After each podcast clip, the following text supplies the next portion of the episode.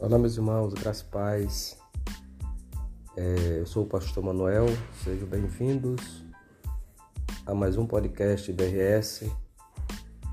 E para mim sempre é uma alegria e uma honra poder compartilhar a palavra da parte de Deus com vocês.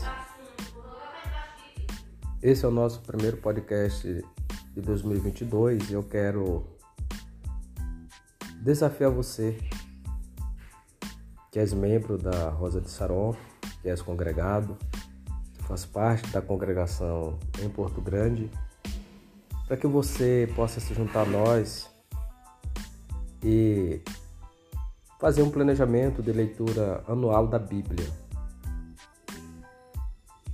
Se você quiser ler a Bíblia durante o ano, nós colocamos aí o aplicativo no grupo da igreja, coloquei um PDF você vai ler três capítulos por dia.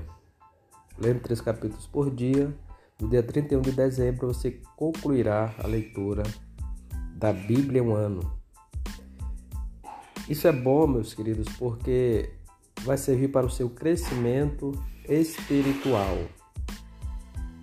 Mesmo diante do ativismo que vivemos, essa correria é sem precedente, mas é necessário que nós tiremos tempo para fazer uma nossa devocional diária.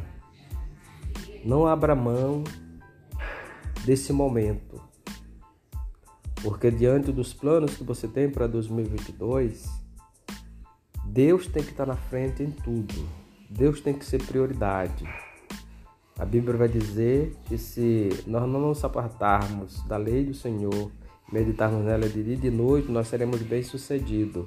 Então, nosso sucesso depende de estarmos na presença do Senhor.